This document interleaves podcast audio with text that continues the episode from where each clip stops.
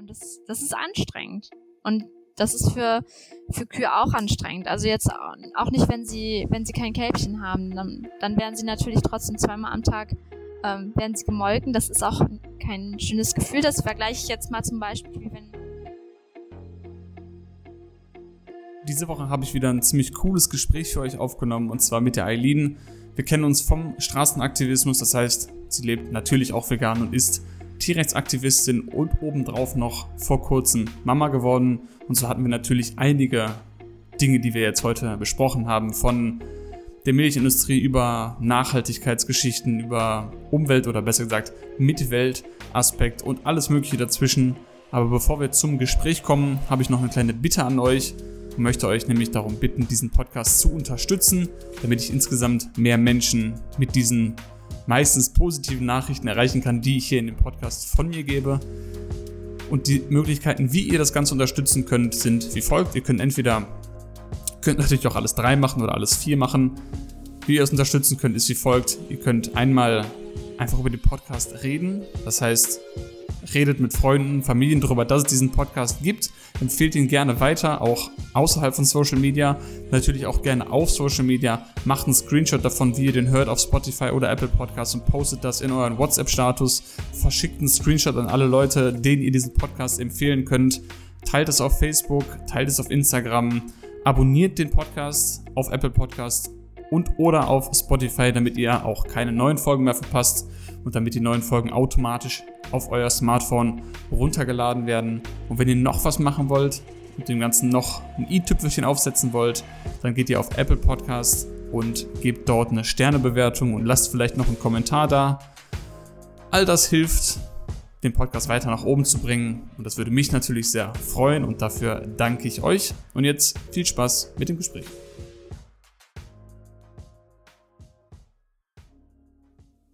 Ja, wie ist das, wie ist es denn jetzt für dich vom Gefühl her, Mutter zu sein?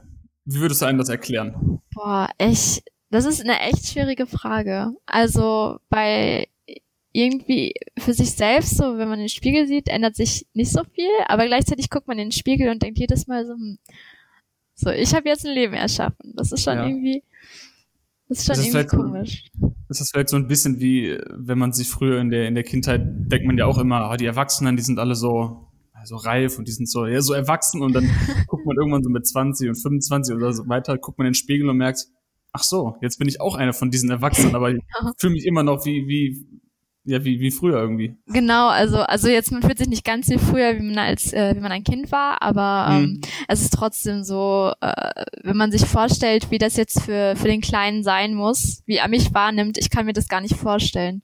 Mhm. Das äh, wenn ich jetzt daran zurückdenke, wie meine Mutter für mich war, das ist schon, also es ist schon, das äh, macht einen sprachlos, finde ich. ähm, es, ja, aber man. Ist es, denn, ist es denn so, wie du es dir vorgestellt hast, oder gibt es Sachen, die du dir anders vorgestellt hättest? Mm, bestimmt. Ja, bestimmt. Keine Ahnung. Also, ähm, ich denke, eine Sache, wo, wo auch immer mal wieder drüber geredet wird, also ähm, ist zum Beispiel dieses, ja, also ich weiß nicht, zum Beispiel die, die Geburten. Man weiß ja, dass es schmerzhaft ist, aber ähm, es wird einem ja oft gesagt, so ja, in der ersten Sekunde danach ist alles vergessen und man ist überglücklich und äh, Oxytocin durchrauscht deinen Körper. Das ist nicht immer so. Ja. Ähm, und also bei manchen ist es so, bei manchen nicht und ist dann halt auch normal. Also in der ersten Sekunde, sage ich mal, ähm, bei uns war das sowieso nicht so, dass ich ihn jetzt länger auf dem äh, Arm haben konnte, weil er ähm, halt ein bisschen Startschwierigkeiten hatte, sag ich mal, und der wurde dann direkt ähm, von dem Kinderarzt angeschaut. Und äh, meine erste Frage war dann an die Hebamme so, ja, wenn die Nachgeburt raus ist, wird's dann auch weh zu tun. Das, äh, ja, also das war für mich dann noch nicht so, nicht so ganz. Ja, es ist ja immer noch ein sehr individueller Prozess, sage ich mal. Also da mhm. kann man, glaube ich, nie irgendwelche groben Richtlinien geben, die bei jedem so sind oder sich irgendwie wiederholen. Ja. Genau. Wie ist denn das mit dem Mythos Schlaf? Wenig? ja, ne, wo wir bei dem Thema sind. Es, es kommt wirklich drauf an. Also ich glaube, wir haben tatsächlich sehr viel Glück. Ähm, aber ähm, worüber auch nicht so oft geredet wird. Also ich habe das in englischen Gruppen habe ich da ähm, habe ich davon sehr oft gelesen. Diese ähm, vier Monats Schlafregression beim Baby. Also bei uns war das immer eigentlich total entspannt. Am Anfang muss man ein bisschen reinfinden. Ja, man muss halt mehrmals die Nacht aufwachen und nochmal stillen und am Anfang halt auch wickeln, ähm, was sich nach der Zeit legt. Ähm, aber dann mit vier Monaten ungefähr kommt es halt, dass, ähm, dass so ein, ja, so ein Schlafrhythmus wie bei Erwachsenen eben sich ähm, beim Kind etabliert. Mhm. Und das heißt, ähm, wir haben ja öfters mal so kleine Phasen, also wir haben Tiefschlafphasen und dann Phasen, in denen wir auch wieder aufwachen. Und äh, bei Babys, bei ganz kleinen Babys ist es ja so, dass sie erstmal komplett Tiefschlaf haben und später gibt es dann auch diese Zyklen, diese Schlafzyklen. Und wenn die dann aufwachen, äh, ist es äh, leider so, dass sie ähm, das noch nicht können, direkt wieder einzuschlafen. Ähm, das heißt, manchmal wache ich dann auf und er guckt mich an und ist hellwach. und dann muss mhm. ich mir erst, dann weiß ich, dann dauert es manchmal wieder eine halbe Stunde, bis er schläft. Das ist dann schon mhm. ein bisschen anstrengend. Du hast eben Facebook erwähnt. Hast, hat dir das geholfen? Hat dich das noch mehr verunsichert in Facebook-Gruppen, so über, über Schwangerschaft, Stillzeit, vorher, nachher zu lesen? Nee, also ich glaube, da ist auch wieder ganz individuell. Also ähm, jetzt zum Beispiel, wenn ich mir anhöre, was meine Hebamme uns erzählt hat, ähm, die meinte zum Beispiel, dass sie ganz oft so Probleme mit Müttern hat, weil die zu viel googeln, zu viele Sachen mhm. sich zu sehr verunsichern lassen. Und äh, für mich war das tatsächlich wirklich nur eine Hilfe. Also ich war da in mehreren Gruppen drin, auch in äh, so veganen Gruppen. Ähm, und man schnappt halt hier und da mal was auf und merkt sich das und ähm, ja, und irgendwie bringt ihm das Ganze dann Licht ins Dunkel. Und das finde ich ja. dann, finde ich schon hilfreich. Und ich finde es auch ein spannendes Thema, wenn man jetzt, also ich weiß nicht, wenn man generell nicht so der entspannte Typ ist, ähm, dann kann ich mir schon vorstellen, dass es einen verunsichert oder dass man ähm, anfängt zu vergleichen, wie entwickeln sich andere Babys oder mhm. wie ist die Schwangerschaft bei anderen, ähm, mache ich was falsch, so dass man ganz viel Zweifel hat. Ähm, ja, ja, also ich glaube, das gibt's oft. Ja, ja. Ja, ich glaube, das ist ein, ein zweischneidiges Schwert ein bisschen. Mhm. Weil auf der einen Seite ist ein Fluch, auf der anderen Seite ist ein Segen. Ich glaube, ich würde damit auch so umgehen wie mit, wie mit allen Gruppen. Das geht für alle. Ja, vegane Gruppen gibt's ja auch genügend oder, oder Sportgruppen, was auch immer. Mhm. Man liest so viele Sachen oder in Foren, das ist ja noch schlimmer gewesen früher. Man liest irgendwie tausend Sachen und weiß gar nicht mehr, was man tun soll. Da, da ja. sollte man sich meiner Meinung nach einfach ein paar Sachen rauspicken und die dann einfach recherchieren. Also nicht das alles für bare Münze nehmen, was da drin steht in diesen Gruppen, sondern einzelne Sachen nochmal auf den Prüfstand bringen. Vielleicht in deinem Fall jetzt eine Hebamme fragen, Arzt fragen, genau. anders recherchieren. Genau, also man, äh, man hat ja auch die Möglichkeit, selektiv äh, sich die Sachen so rauszusuchen, wie man sie braucht. Ne? Es gibt, also es, ich weiß nicht, es gibt ganz viele Probleme, zum Beispiel in der Schwangerschaft, viele hatten Sodbrennen. Also das hatte ich gar nicht. So, wenn ich davon gelesen habe, hat mich das nicht interessiert. Dann kann ich darüber mhm. lesen. Ähm, aber ja, es kommen halt immer mal Sachen, die einen betreffen, dann kann man sich das durchlesen und bei den Sachen, die einen nicht betreffen, da sollte man sich dann keine Sorgen machen, ob es vielleicht bei einem anders läuft oder sowas. Ähm, ja, es ist halt wirklich, jede Schwangerschaft ist auch anders, auch wenn man mhm. jetzt mhm. ein zweites Kind kriegt, ist es wahrscheinlich niemals so wie in der, wie in der ersten. Ja, und das zweite ist nie wie das dritte und ja. Genau. Gut, wir wissen, wir wissen ja alle ungefähr, wie lange so eine Schwangerschaft geht, aber wann war für dich der Punkt, ähm, jetzt, jetzt zu, zu Beginn jetzt, wann hast du so realisiert, so ein bisschen platt jetzt, oh Kacke, das ist ernst. Also das ist jetzt nicht irgendwie was wieder weggeht, das ist jetzt was, das ist jetzt so real, ich, ich werde jetzt Mutter, kriege jetzt ein Kind. Äh, ich habe tatsächlich. Anfang an so, so real bei dir im Kopf oder dauert das eine Zeit von der ersten Nachricht, wo man hört, dass man schwanger ist, bis man dann wirklich realisiert hat, okay, shit, mm. shit is about to get real. ja, also ich, ich weiß nicht, das ist schwer zu beschreiben. Für mich war es tatsächlich so, ich habe, ähm, für mich war das schon immer ein spannendes Thema und ähm, als ich dann erfahren habe, dass es so ist, habe ich auch viel drüber, darüber nachgedacht. Und dadurch, dass, also ich glaube, es gibt ganz oft, vor allem wenn es jetzt vielleicht eine ungeplante Schwangerschaft ist, dass man die Sachen erstmal verdrängt oder sowas. Das war bei mir halt gar nicht. Also ich habe mir das schon von Anfang an Gedanken gemacht und ähm, halt auch drüber nachgedacht, okay, wie groß ist das Baby jetzt? Oder also zu dem Zeitpunkt war es ja noch kein Baby, da war es ja eigentlich auch nur ein Zellhauf. Mhm, Zellhauf. Ja. Drei, drei Schichten Zellen oder sowas. Ähm, aber ja, also bei mir war das schon von Anfang an ziemlich real. Aber man merkt es natürlich noch nicht so. Also was ich sagen muss, was mir aufgefallen ist am Anfang direkt, ähm, bei mir waren es halt vorher nur diese ganz normalen PMS-Symptome. Also ich weiß nicht zum Beispiel so, dass die, dass die Brust ein bisschen geschwollen ist. Äh, das hatte ich immer. Oder dass es halt ein bisschen im Unterleib zieht. Ähm, das war für mich alles auch normal äh, vor der Periode. Das, also da habe ich mir jetzt, das habe ich jetzt irgendwie nicht auf eine Schwangerschaft bezogen oder so. Aber mhm. als ich dann wusste, dann kam direkt, ich weiß nicht, also teilweise Appetitlosigkeit, dann haben mir auf einmal Sachen total gut geschmeckt. Oder ich konnte, ich war total aus der Puste. Ich konnte keine 15 Minuten am Stück laufen. Ich musste jedes Mal eine Pause machen. Und äh, es war ein bisschen schwierig, weil wir da gerade im Urlaub waren und wir gelaufen sind. Aber ja, also das muss ich sagen, so diese, diese physischen Symptome, die waren dann von Anfang an irgendwie da, als der Schalter im, im Kopf sich auch ähm, gelegt hat. Ja. Das fand ich ganz spannend. Ich kann mir vorstellen, du lebst ja jetzt auch schon einige Zeit vegan, hast ja eben auch schon gesagt. Mhm. Ich kann mir jetzt nur vorstellen, dass sobald das irgendwie so bekannt wurde, dass du ein Kind bekommst in deinem Dunstkreis, sage ich mal, mhm. dass da noch bestimmt die ein oder andere Nachricht reingeflattert ist. Oh, du willst doch wohl nicht vegan bleiben, du musst doch jetzt anfangen, Eier zu essen oder Gab's doch bestimmt, oder?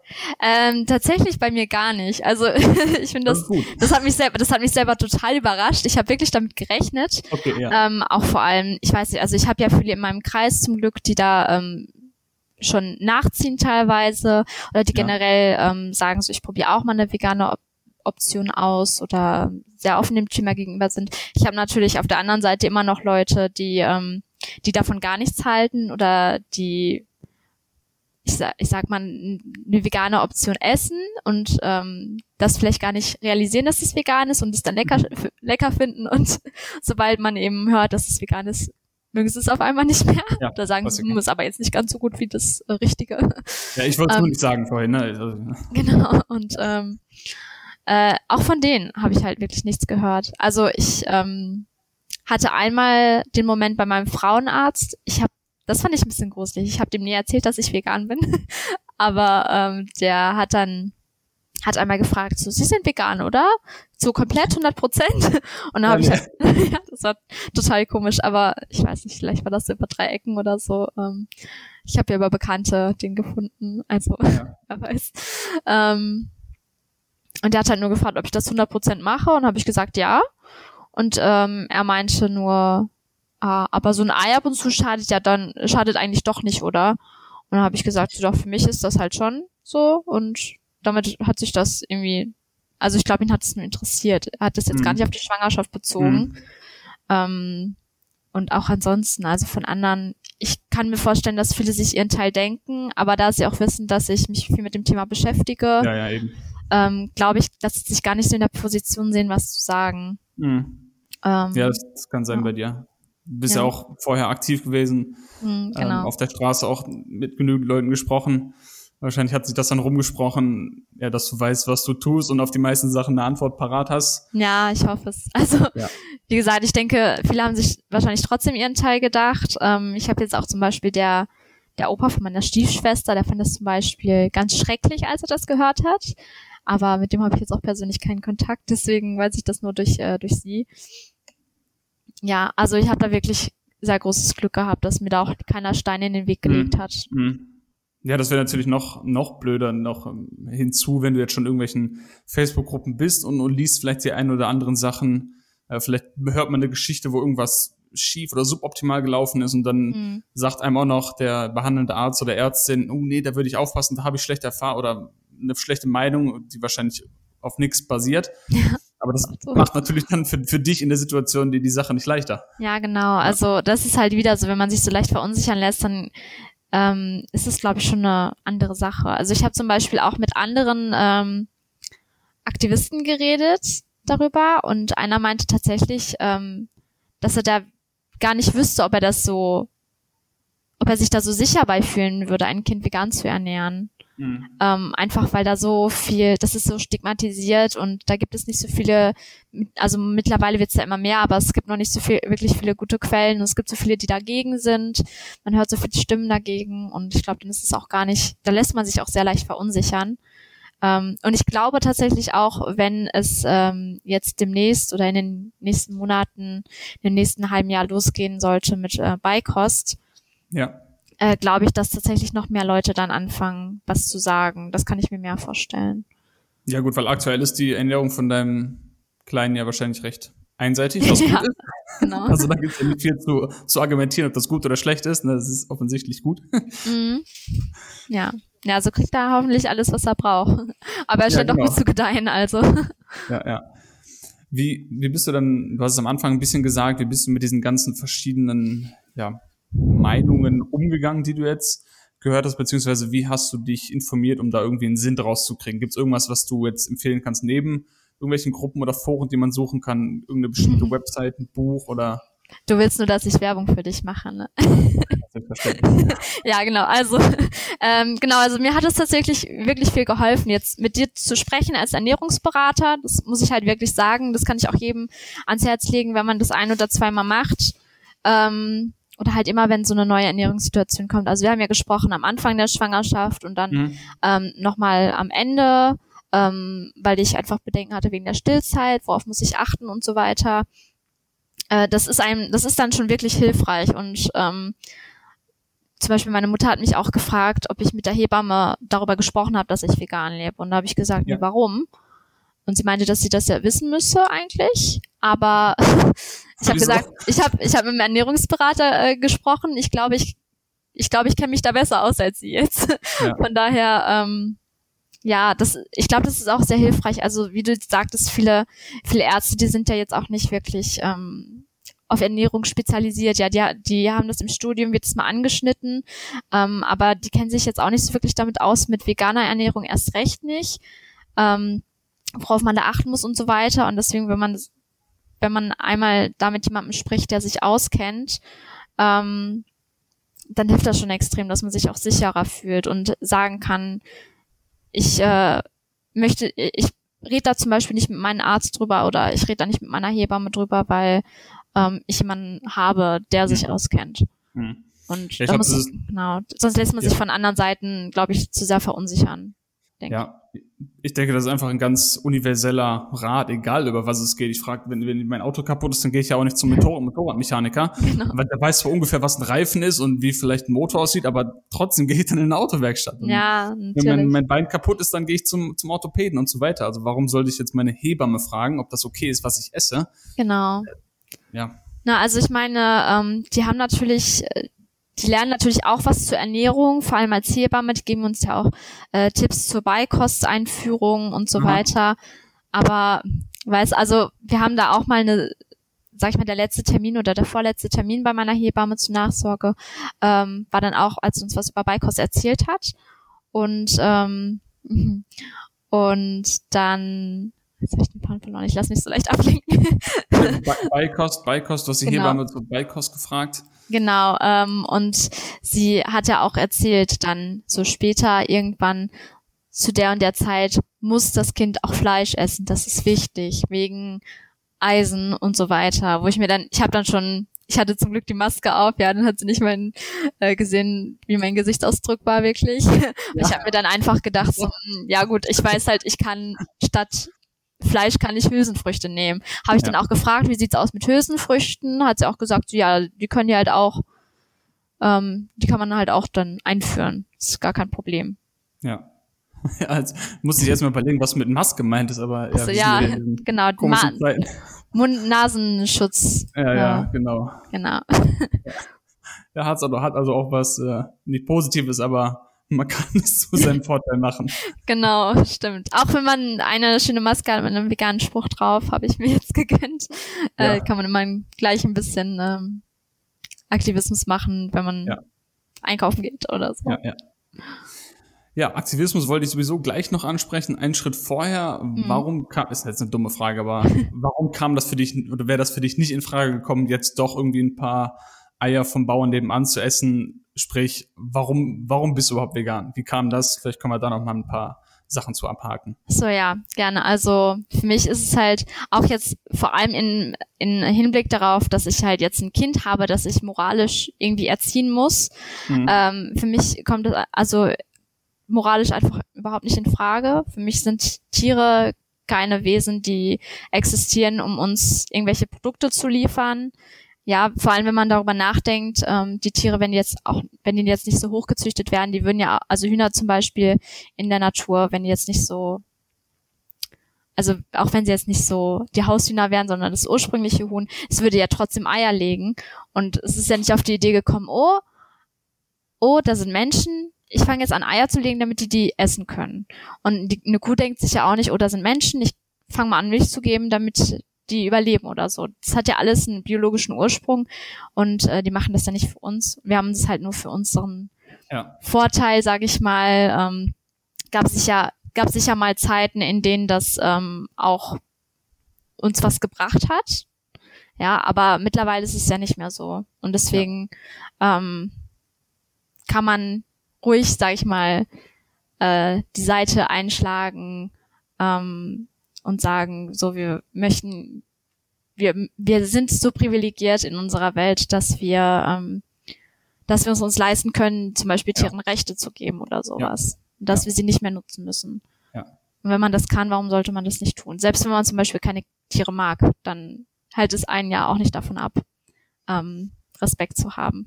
Ja, auf jeden Fall. Ich mag auch die meisten Menschen nicht. Aber die soll nicht töten. Genau. Oder, keine Ahnung, die Kinder wegnehmen oder was auch immer. Ja.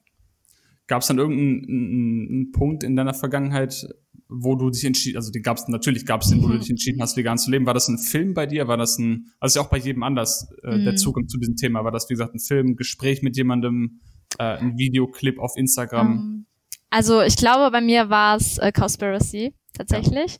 Ja. Ähm, mich hat ja zum Beispiel das Umweltthema hat mich schon immer so interessiert, aber auch verunsichert. Also man hat, also wir haben zum Beispiel in der Schule haben wir in Inconvenient Truth geguckt ähm, und ich fand den Film total krass. Also ich weiß nicht, ob du den mal gesehen hast. Ist er mit Al Gore? Genau. Ja. Ja, und also ich fand den total krass, aber ein, das ist so, wenn man den guckt, dann ist der erste Gedanke danach so, Kacke, was sollen wir ja. machen? So, genau, und äh, deswegen habe ich das Thema auch ganz lange verdrängt und mich da gar nicht so wirklich äh, drum gekümmert. Und dann, ähm, das war auch in meinem, ich war ein halbes Jahr in England nach der Schule, einfach um irgendwie ein bisschen eigenständig zu werden und mal rauszukommen aus der Heimat. Ähm, und da hatte ich dann zwischendurch, ich hatte so einen ganz schlimmen Boss. Da habe ich dann gekündigt und äh, hatte zwischendurch eine Phase, wo ich einfach nur sehr viel zu Hause war. Hm. Es war dann halt auch noch kalt draußen und regnerisch und dann ja, habe ich einfach viel im Bett gelegen, Videos geguckt. Und äh, da bin ich halt irgendwann, äh, bin ich halt einfach da drauf gestoßen und habe mir das angeguckt und habe ich mir gedacht, wow, wir können ja was tun und es ist so einfach und dann bin ich immer tiefer, sage ich mal, in das Thema reingerutscht und habe mir mehr Videos dazu angeguckt. Ähm, bin zum Beispiel auch auf veganes Ungesund gekommen. Ähm, weil ich glaube sogar, weil diesen, der Name ist ja ganz schön Clickbait. ich glaube, ich habe mir sogar gedacht, so okay. Ist, für, für jeden, der es nicht kennt, es ist ein, äh, sind zwei, zwei Männer, die einen YouTube-Channel haben, der sich nennt Vegan ist ungesund. Natürlich ein bisschen äh, provozierend, der Titel. Ja. Genau, genau. Und ich habe halt auch in dem Moment erstmal gedacht, so okay, ähm, man hat ja im Kopf schon noch so, es spricht so viel gegen vegan, weil sonst wären ja selbstverständlich viel mehr Leute vegan. ja, ähm, sollte man denken. Genau, sollte man denken. Und äh, dann habe ich, wurde gerade total angegrinst, dann ähm, habe ich mir gedacht, äh, ich gucke, also ich gucke einfach mal, man hat ja so viele Gründe im Kopf und ähm, habe einfach mir Videos dazu angesehen, weil ich habe mir gedacht, irgendwann muss ja mal was dagegen gesagt werden. So, ich möchte jetzt mal wissen, warum es nicht geht. Ja. So habe ich mir Videos von denen angeguckt und habe gemerkt, so alle Sachen, von denen ich gedacht habe, dass das Gründe gegen vegan sind, das ist halt eigentlich alles total unlogisch. Und äh, das hat mir dann natürlich geholfen, sag ich mal. Mhm. Und dass ich dann gesagt habe, so okay, ich habe keinen Grund mehr noch weiterhin Fleisch zu essen. Ich habe auch keinen Grund mehr weiterhin noch die anderen Tierprodukte zu essen. Ähm, das Fleisch habe ich wollte ich dann tatsächlich auch nicht mehr essen, was ich noch im Kühlschrank oder im Gefrierfach ja. hatte oder so. Das kam dann weg.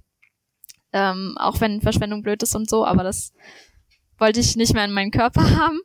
Ja. Und ähm, und die anderen Sachen, also Milch, Käse und so, das habe ich noch auf ähm, aufgebraucht, aufgebraucht genau. Mhm. Und das war für mich dann wirklich eine von heute auf morgen Entscheidung. Bei vielen ist es ja so ein Prozess und bei mir war es wirklich. Ach, alle von heute auf morgen, cool. Genau. Ich fand, ich finde es so am, auch am einfachsten, muss ich sagen. Also, weil man, weil man ja, nicht sagen kann. Nicht, ne? Ja, also so, wenn man, wenn man einfach so ganz klare Regeln hat, an die man sich hält, ist es einfach einfacher, das durchzuziehen. Wenn man es wenn einmal mit Freunden, Familie geklärt hat, dann ist das genau. Thema auch durch. Das ist einfacher, als wenn man irgendwie sich ständig rechtfertigen muss und die Leute fragen sich dann, hey, was, was ist er oder sie jetzt vegan, vegetarisch? Genau. Was heißt das überhaupt? Was ist das? Das du, wenn man das einmal klar macht und warum man sich so entschieden hat, dann ist das Thema auch. Ja, und dann kommt ja auch gar nicht. Aber die Beweggründe sollten dann klar sein. Eben, und dann kommt ja auch gar nicht mehr auf die Idee zu sagen, so, ach komm, so ein bisschen schadet ja nicht. Ja. Sondern die, wenn, wenn die wissen, man zieht eine klare Grenze, dann hat man das Problem gar nicht. Ja. Wie war denn dann von da aus der Weg zum Straßenaktivismus bei dir? Hm. Ähm, ich habe, ähm, ich habe, erst, also ich hatte eine Ausbildung angefangen, dann ein halbes Jahr nachdem ich vegan geworden bin. Das war aber nichts für mich. Und dann habe ich aufgehört und habe halt gesagt, ich möchte eigentlich Umweltschutz studieren. Ähm, aber in der Zeit wollte ich halt jetzt nicht nichts machen. Und deswegen habe ich halt bei uns ähm, in der Nähe ist so ein Lebenshof, die Monroe Ranch in Mönchengladbach. Und ähm, da habe ich dann Praktikum gemacht für vier Wochen. Äh, und dann habe ich dann auch einen anderen Aktivisten kennengelernt. Also der war dann auch immer da. Ähm, und man ist halt irgendwann, als man gemerkt hat, oh, wir sind beide vegan, ist man halt ins Gespräch gekommen und der hat dann auch gesagt, so, hey, komm, äh, wir machen da so eine Sache in Düsseldorf, komm doch mal mit. Das war ähm, 2018, oder? Genau, 2018 war das. Äh, genau, und ich bin dann halt einmal mit da hingekommen und tatsächlich habe ich auch immer geglaubt, so, ja, aber was kann man denn schon ändern? Weißt du, die Leute, die wollen das alles gar nicht hören und da habe ich dann irgendwie nicht wirklich dran geglaubt, aber ähm, als ich das dann selber gemerkt habe, wie die Leute, wie, also ich, als ich mir andere Gespräche angehört habe oder selber mit den Leuten gesprochen habe, merkt man dann schon so, okay, selbst wenn das nur so ein bisschen ein bisschen was verändert, selbst wenn die nicht direkt sagen, ich möchte vegan werden, dann merkt man immer noch, wie sich ein bisschen wieder so ein Prozess im Kopf abläuft. Und äh, man, ja, also das, man merkt tatsächlich, dass es was verändert. Hm. Und ähm, deswegen war das dann für mich klar, dass ich damit weitermachen will. Weil wenn man was verändern kann, warum sollte man das nicht tun? Ja. Vermisst du das aktuell ein bisschen, Aktiv so, so Straßenaktivismus zu machen? Total, total. Das ist ganz schlimm. Also ich versuche ja, ich nehme mir ja immer vor, wenn es geht, dass ich es mache. Und ähm, wir haben uns ja auch zum Beispiel beim Animal Rights March haben wir uns gesehen in Köln. Äh, das war das erste Mal seit der seit der Geburt, ähm, dass ich was gemacht habe. Ähm, und es war wirklich, es war so ein beflügelndes Gefühl. Also erstmal natürlich, dass man das Gefühl hat, man steht jetzt wirklich dafür ein, was man tut, aber auch, dass man ein äh, positives Vorbild ist jetzt für sein eigenes Kind. Ähm, und aber auch, was ich sehr wichtig finde, einfach diese, diese Gemeinschaft und mal unter Veganern zu sein, mal unter Gleichgesinnten zu sein, die einen verstehen, die auch die Werte teilen. Also ich glaube, viele, die nicht vegan leben, teilen auch die Werte, aber sie verstehen nicht, dass sie, genau, sie verstehen noch nicht, dass sie, ähm, dass sie die nicht umsetzen. Und das ist wirklich, das ist so erfrischend, wenn man dann mal wieder unter Gleichgesinnten ist. Wie denkst du jetzt als Mutter über die Milchindustrie nach? Berührt dich das jetzt noch mehr, das Schicksal der Tiere? Also ich könnte mir das vorstellen. Mm, ja, schon. Also ich würde jetzt nicht mal sagen, dass, äh, dass mich das mehr berührt, weil ich habe das vorher schon sehr gut verstanden. Ich habe also für mich war das auch immer ähm, schon eine Sache, so ich wollte immer schon mal selber Mutter werden und ähm, wenn es dann so ist, möchte ich auch stillen, habe ich schon immer gesagt. Ähm, einfach erstens, weil es das Natürlichste ist, äh, das Beste, also das Beste ist, wenn man es halt machen kann und es halt in einem in das Leben passt. Und es gibt immer für viele, glaube ich, gute Gründe, warum man es nicht macht. Das möchte ich auch nicht äh, irgendwie verurteilen. Ähm, aber auch einfach, weil man eine ganz andere Bindung zu dem Kind hat. Mhm. Und ähm, ja, und auch als ich dann das erste Mal erfahren habe, dass es bei Kühen nicht anders ist als bei Menschen, ja, man, also man denkt da gar nicht drüber nach. Das finde ich irgendwie total absurd. Das sollte so selbstverständlich sein und das sollte einem jeder, also eigentlich sollte das jedem klar sein, aber es ist es irgendwie nicht. Ähm, dass Kühe natürlich auch Milch für ihre Babys geben, ja. Ähm, da war das dann schon irgendwie so, für mich fand das, war das dann auch total krass. Und ich merke das auch immer wieder, wenn ich irgendwie mit, ähm, zum Beispiel im Aktivismus, wenn ich mit Müttern darüber geredet habe oder mit mhm. Frauen darüber geredet habe, habe, für die ist das Thema viel emotionaler. Ähm, ja. Genau, also und deswegen, ich, ich sehe das jetzt auch als ein guter Punkt, um, sage ich mal, mehr dafür einzustehen, wenn ich sage, ja. so, ich weiß, es ist auch nicht, es ist auch nicht unbedingt schön, wenn, wenn man selber Milch produziert. Ja, es gibt auch sehr viele Punkte, die es sehr, sehr anstrengend machen. Ähm, und ähm, da kann ich jetzt noch viel besser argumentieren, kann ich den Leuten noch viel besser erklären. Leute, so, so ich bin, mich betrifft es auch, sag ich mal. So, ich ja, bin einer ja. von den Müttern Kühe auch. Und äh, deswegen, ja. Ja, also es ist nicht einfach diese, diese weiße, magische Flüssigkeit, die Bumsfallerer irgendwie vom Himmel fällt und nee, nee. ohne Leiden aufkommt und auf magische Weise von diesen Kühen produziert wird, ohne dass irgendwas Schlimmes passiert. Diese Märchenvorstellungen, die, die genau. muss echt mal aufhören. Genau, also das ist auch wirklich, man muss es wirklich bedenken. Für mich war das am Anfang super, super hart, ja. Und ich hatte, man muss, also das muss man sich mal in den Kopf rufen, ich hatte gar keine Probleme mit dem Stillen. Ja, bei uns lief alles direkt reibungslos. Ähm, und ich durfte mein Kind behalten. Mhm. und ja. ich, ich darf mein Leben selbstbestimmt leben und das dürfen halt die Kühe nicht. Ähm, und ich weiß nicht, es gibt ja, man hat es jetzt als Veganer vielleicht schon öfters gehört, Mastitis, das gibt es auch bei menschlichen Frauen, ja. Also bei, ich glaube, die menschlichen Frauen ist es mehr klar. Ähm, die hören dann, dass es das bei Kühen auch gibt und sagen so, oh was? ja, es ist, ähm, es ist im Prinzip derselbe Prozess und man hat zum Beispiel, also man hat am Anfang ähm, diese Tage, wo du zum Beispiel die Milch einschießt. Äh, das ist super anstrengend. Ja, die Brüste, die sind auf einmal groß wie Gymnastikbälle und super hart und es tut weh und spannend und man weiß auch nicht, wie man es unbedingt leer kriegt.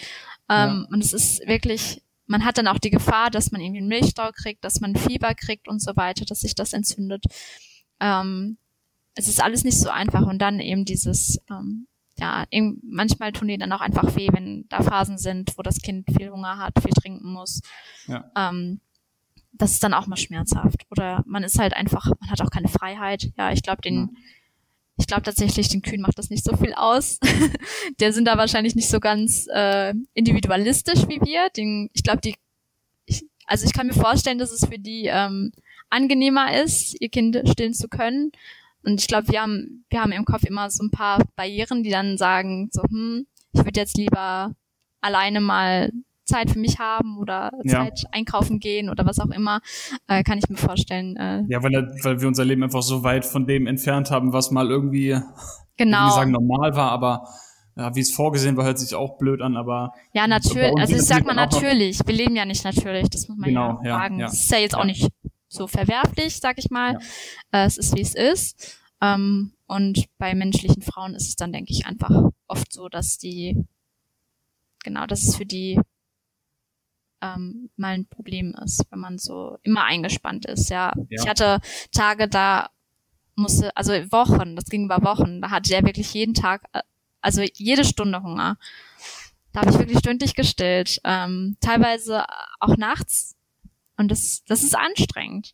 Und mhm. das ist für, für Kühe auch anstrengend. Also jetzt auch nicht, wenn sie, wenn sie kein Kälbchen haben, dann, dann werden sie natürlich trotzdem zweimal am Tag, ähm, werden sie gemolken. Das ist auch kein schönes Gefühl. Das vergleiche ich jetzt mal zum Beispiel, wie wenn, äh, für Frauen gibt es ja auch so ähm, Milchpumpen. Ja.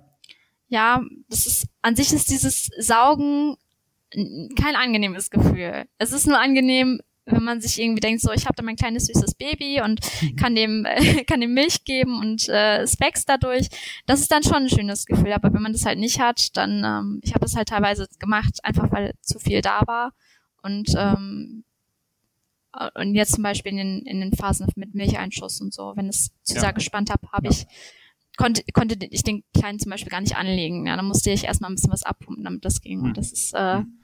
Das ist nicht schön. Das ist auch für, für eine Kuh kann ich mir auch nicht vorstellen, dass es schön ist, wenn man an so einer Maschine steht. Es ist erleichternd, das auf jeden Fall. Ja, ich ja. hätte in der Situation auf jeden Fall ich habe ich hab mich gefreut, dass ich diese Pumpe hatte. Aber ähm, ja, es war jetzt nicht irgendwie angenehm. Und ich habe das ja dann auch aus freien Stücken, ich mache das ja auch alles aus freien Stücken. Ich bin aus Ja. freien Stücken Mutter. Ich ähm, stille aus freien Stücken. Und ähm, wir haben einfach viel mehr Entscheidungsfreiheiten, als das eine Kuh hat oder eine Ziege oder ein Schaf.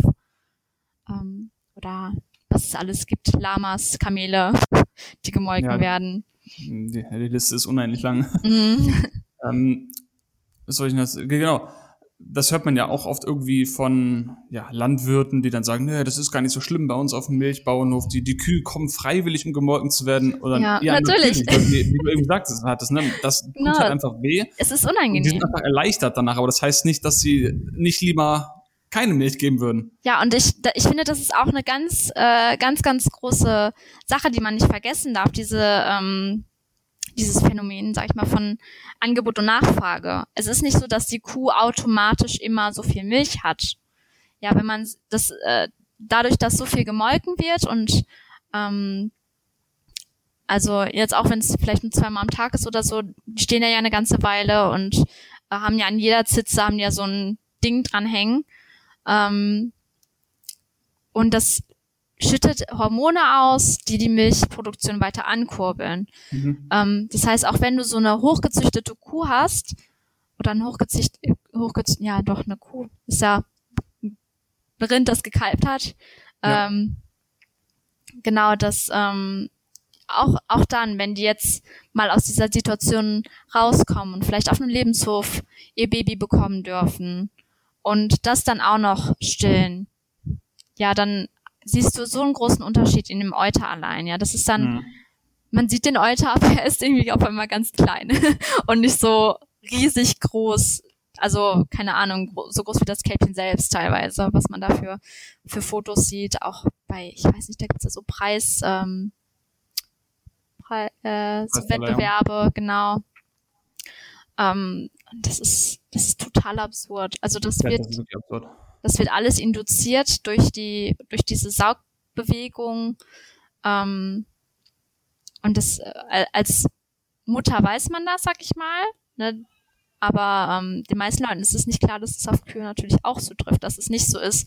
So, ah ja, die haben ja halt so viel, dann können wir uns die Milch auch nehmen, sondern Genau. die haben zu viel, weil das eben induziert wird und weil die natürlich auch so gezüchtet werden. Und das Ja. kommt beides zusammen. Ja. Das letzte, was ich noch ansprechen wollte, ist, du hast ja am Anfang oder ziemlich gegen Anfang gesagt, dass du auch so umwelttechnisch oder ich mag das Wort Mitwelt eigentlich noch mehr. ja, stimmt. Äh, Ich, ich sage zwar auch auf immer Umwelt, aber da muss ich mich immer erinnern, nee, Mitwelt ist eigentlich das Wort, was ich benutzen möchte. mhm. Also, dass du dich über, über diese nicht Thematiken auch interessierst und auch den Film El Gore, nicht mit, äh, mit El Gore gesehen hast und, und Mhm. äh, Cowspiracy und so weiter. Sind das denn jetzt Themen, die dich auch anders betreffen jetzt, wo du ja direkt Nachwuchs hast? Weil wir reden ja immer, oder ich rede auch dann oft manchmal drüber und ja, wir müssen ja für die nächsten Generationen was irgendwie noch hinterlassen und nicht einen Wüstenplaneten oder einen Ja. voll mit Müll. Aber bei dir ist jetzt wirklich die nächste Generation Mhm. da, dein eigenes Fleisch und Blut mehr oder weniger. Ja, Macht das noch mehr äh, in dir aus, wenn du jetzt über diese Themen denkst? Nachhaltigkeit, Ressourceneinsparung oder Verschwendung, weiß ich nicht, Plastikmüll etc. mm, ja, auf jeden Fall. Also ich finde, das ist auch, ähm, ich weiß man kann ja, weiß, jeder kann ja, sage ich mal, eigentlich sagen, nach mir die Sintflut ist dann natürlich blöd, aber ähm, kann natürlich jeder so sagen. Aber wenn man dann halt selber ein Kind hat, dass man auch, äh, für das man natürlich auch die schönste Welt, die es geben könnte, haben möchte, ähm, dann ist das schon, es ist, ist auch ein, ein Thema, das einem Angst macht manchmal. Ja, Mhm. man, man weiß, irgendwie steht es momentan nicht so gut ähm, und irgendwie kommt auch nicht so viel, wie kommen müsste aus Politik und ja, von allen Seiten eigentlich. Ähm, und gleichzeitig, also jetzt, das muss ich auch sagen, für uns ist es zum Beispiel auch gar nicht so einfach, da jetzt irgendwie an jeder Stelle ähm, dran zu denken oder das umzusetzen, dass man, dass man weniger Müll lebt zum Beispiel. Also wir hätten zum Beispiel sehr gerne, ähm, ähm, sehr gerne mit Stoffwindeln gewickelt. Ja, weil wir halt nicht unseren eigenen Haushalt haben, nicht unsere eigene Waschmaschine und uns das verwehrt wurde, äh, ging das leider nicht. Äh, ich habe eine da, die benutze ich manchmal heimlich. aber ähm, aber ansonsten müssen wir halt auch diese Wegwerfwindeln benutzen. Und dann habe ich halt auch gesagt, so, okay, dann kann ich ja zumindest ähm, das mal machen und das Baby abhalten. Ich weiß nicht, ob dir das was sagt. Die meisten ich wahrscheinlich keine nicht. Ahnung von diesen ganzen Begriffen. genau, also abhalten ist im Prinzip ähm, oder dieses Windelfrei äh, gibt es auch. Also es ist halt jetzt nicht im Prinzip, dass man gar keine Windeln hat, aber dass man versucht, auf die Signale des Babys zu hören und wenn das dann halt muss, dass man das dann über ein kleines Töpfchen hält oder sowas okay, ja. und das dann da reinmacht. Und dann hat man gar keine dreckige Windel. Und das Baby möchte auch nicht in der eigenen dreckigen Windel liegen. Nee. liegen so. Ähm, das ist uns irgendwie gar nicht mehr so klar, aber überall auf der ganzen Welt, in allen in allen Völkern, die nicht so westlich sind wie wir, ähm, wird das immer noch praktiziert. Ja, da hat das Baby auch keine Winde. Mhm. Und dadurch kann man natürlich auch Milch sparen. Aber wenn man in so einem hektischen Alltag lebt, ähm, und das haben wir natürlich, wir haben ja auch den Anspruch an uns selbst, wir wollen Ausbildung und Geld nach Hause bringen und dies und jenes, äh, perfekten Haushalt. ähm, und da ist es auch un unglaublich schwer, auf immer auf so kleine Signale zu achten. Das muss man auch erstmal lernen. Das ist gar nicht so einfach. Aber ich versuche es immer mehr durchzusetzen. Also ich habe jetzt zum Beispiel ähm, alte T-Shirts upcycelt, die habe ich dann in kleine Vierecke geschnitten und das werden jetzt, ähm, das werden jetzt Feuchttücher. ich spare mir da schon mal ein bisschen Müll ein. Und ich weiß nicht, es gibt ganz viele ganz viele Ecken, an denen man anfangen kann. Das ist schon mal, glaube ich, ganz wichtig, dass man auf jeden Fall nicht aufhört, darüber nachzudenken, was man als nächstes verbessern kann in, ja. in, diesem, in diesem Hinblick. Ja. Oder generell auch. Nicht nur was Müll angeht, auch ähm, alles andere eigentlich. Ja, und gerade sowas wie mh, hm, ja, so Windeln und so weiter, was eigentlich sehr ja, Nischen, nicht Nische im Sinne von, das kommt nie vor, aber so mich betrifft es jetzt zum Beispiel nicht. Das heißt, ich habe noch nie was von diesen Techniken gehört. Äh, klar kann ich mir auch was darunter vorstellen, wenn man statt einer Windel ein Stofftuch benutzt, kann ich mir auch ungefähr vorstellen, wie das abläuft. Mhm. Ähm, ja, es gibt, mittlerweile ist es schon ganz schön weit entwickelt. Wir haben da schon verschiedene ja. Windelsysteme und wirklich gute Produkte. Die sind relativ teuer, aber wenn man das jetzt mal vergleicht, Windeln an sich sind auch teuer, wenn man die alle, also weiß ich, alle zwei Wochen oder so wieder nachkauft. Ja. Das geht ganz schön ins Geld und es macht ja, unglaublich viel Müll. Ja, ja. Das ist echt, äh, ja. Eigentlich, eigentlich schlimm, dass es noch so normal ist. Hm. Ja, ist komisch, dass man das irgendwie als unnormal dann ansieht, wenn man andere Methoden anwendet, Stoffwindeln benutzt, mhm. was auch immer anwendet. Ist ja auch dasselbe wie, dass man wahrscheinlich auch schief angeguckt wird, oft, wenn man irgendwie sein Kind in der Öffentlichkeit stillt. Ich meine, jetzt ist ja. es wahrscheinlich eh ein bisschen eingeschränkt, weil die meisten öffentlichen Einrichtungen sowieso äh, geschlossen sind oder Besucher limitiert sind, Cafés sind zu oder nicht zu, wie auch immer. Mhm. Ja, ich, ich, ähm, also man hört das ja auch immer öfter, also ich weiß eigentlich immer öfter nicht, aber man hört das immer mal wieder, sage ich mal, ähm, zum Beispiel war, glaube ich, in Karlsruhe gab es da mal irgendwie einen Fall, wo ähm, wo eine Mutter ha Hausverbot bekommen hat, weil die gestillt hat in einem Restaurant oder in einem Café. So, ja. das ist äh, ganz absurd. Ich hatte da zum Glück auch noch gar keine Probleme mit. Ich habe auch wirklich, sag ich mal, schon überall gestillt. Ich habe jetzt auch beim March, äh, beim Laufen ja. zum Beispiel, ja, ähm, viele fanden das ganz lustig, die haben dann aus dem Fenster geguckt. Wir hatten ja noch so ein Schild, ähm, Kuhmilch ist Muttermilch.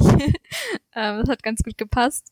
Ja. Ähm, aber ja, also ich weiß, ich hatte da zum Glück noch keine Probleme mit. Ich habe es auch im, im Saturn habe ich auch schon gestillt oder in Düsseldorf mitten auf der Königsallee.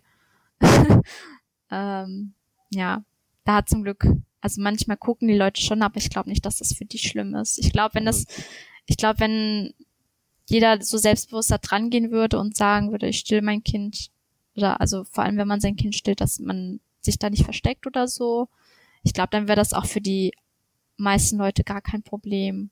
Und es ist auch gut, dass da immer mehr drüber gesprochen wird, denke ich. Ja, ähm, absolut. Es ist, ist völlig banane, dass man da irgendwas. Gegen hat. Also äh, in einem Café, wo ist jetzt das Problem? Die Leute kippen sich mhm. sowieso ihre Kuhmuttermilch in den Kaffee. Also warum sollte jetzt eine Mutter ihr Kind nicht stillen dürfen? Das ja. macht überhaupt keinen Sinn.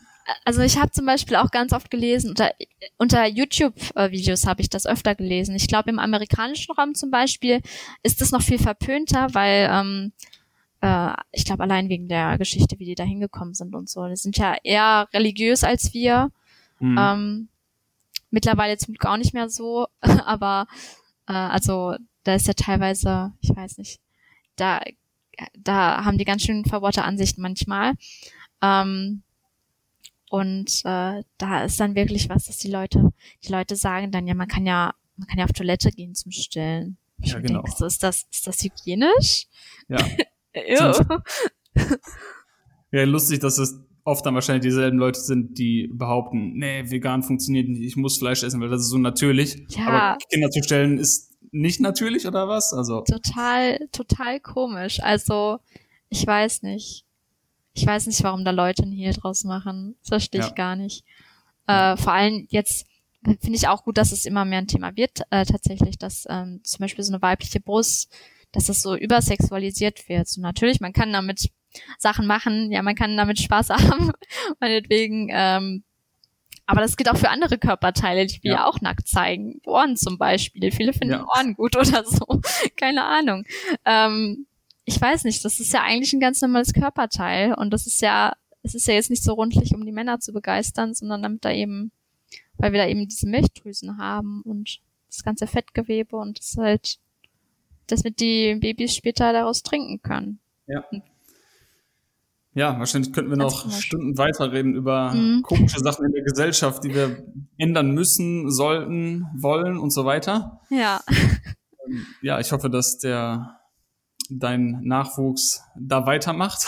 Ja, deswegen, ich finde es auch, ich finde, ich finde es auch, also ich hoffe, ich hoffe, dass wir auch mehr Aktivismus machen können in Zukunft, allein da, damit er das auch normalisierter wahrnimmt. Das mit, Ja. der, mit dem Veganismus. Ich glaube, das macht es einfacher, wenn man wirklich versteht, wofür man es macht. Ja.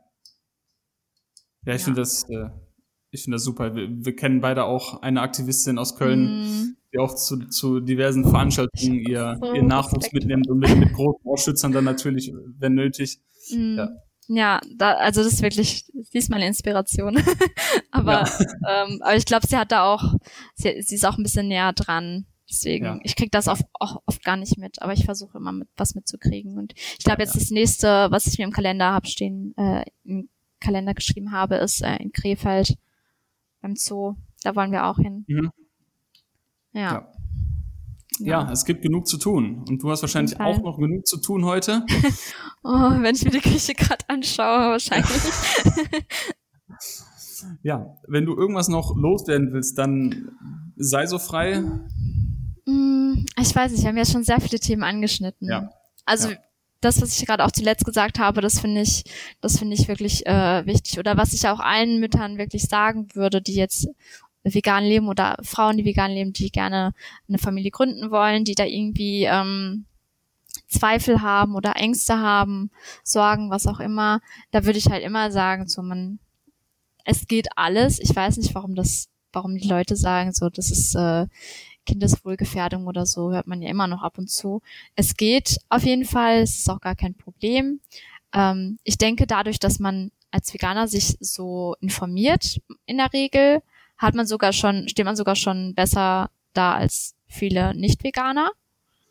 Ähm, weil, ich weiß nicht, es werden auch Kinder groß von Meckes.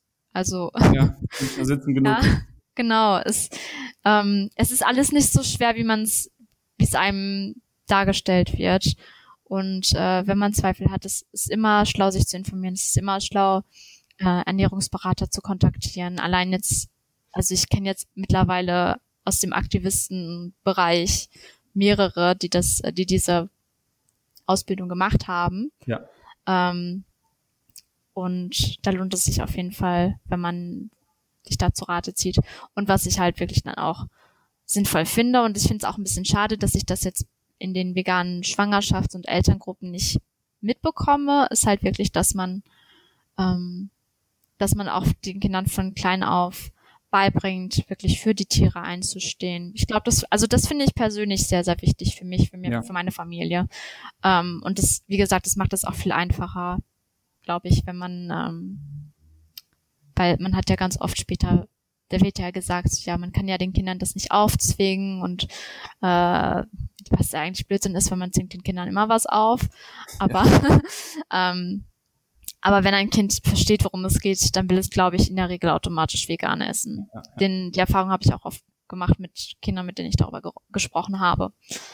Ähm, deswegen, ich glaube, da sollte man, da sollte man auch nicht so viele Berührungsängste haben. Und, äh, auch generell kann ich mal in die Runde sagen, sage ich mal, äh, jeden, der da irgendwie noch Angst hat oder den das einschüchtert, es lohnt sich auf jeden Fall zu so Aktivisten-Events zu, zu gehen, ob das jetzt, ob das jetzt Outreach ist, also dass man mit den Leuten einfach darüber spricht oder Direct Action Interruptions, wo man, sage ich mal, den, den Leuten einfach äh, ihr Verhalten denormalisiert. Ähm, erstmal ist das so ein beflügelndes Gefühl, das kann man wirklich gar nicht beschreiben und äh, es ist, es hilft einem so, so, so, so sehr, wenn man andere Aktivisten kennenlernt. Und ich habe noch nie die Erfahrung gemacht, dass ich irgendwo mal war und die Leute nicht nett zu mir waren. Ich wurde jedes Mal aufgenommen, als wäre ich äh, schon immer dabei gewesen. Mhm. Genau. Ja. Das kann ich auf jeden Fall empfehlen. Ich wollte ich wollt nur noch sagen, ich bin mir sicher, du wirst die richtigen Werte weitergeben an die nächste Generation. Ich hoffe. Und ja, danke, dass du dir die Zeit genommen hast. Fast ja. eine Stunde rausgenommen aus deinem Tag. Mega. Ja, danke, dass ich äh, mal drüber sprechen durfte. Sehr gerne. An dieser Stelle nochmal danke fürs Zuhören. Wie du diesen Podcast unterstützen kannst, habe ich dir ja bereits zu Beginn der Folge gesagt. Das heißt, kräftig teilen. Schau auch gerne bei meinen anderen Social Media Kanälen vorbei. Die habe ich alle in den Folgenotizen oder Neudeutsch bzw. Englisch in den Show Notes reingeschrieben. Wir hören uns in spätestens sieben Tagen wieder. Bis dahin wünsche ich dir alles Gute. Ciao.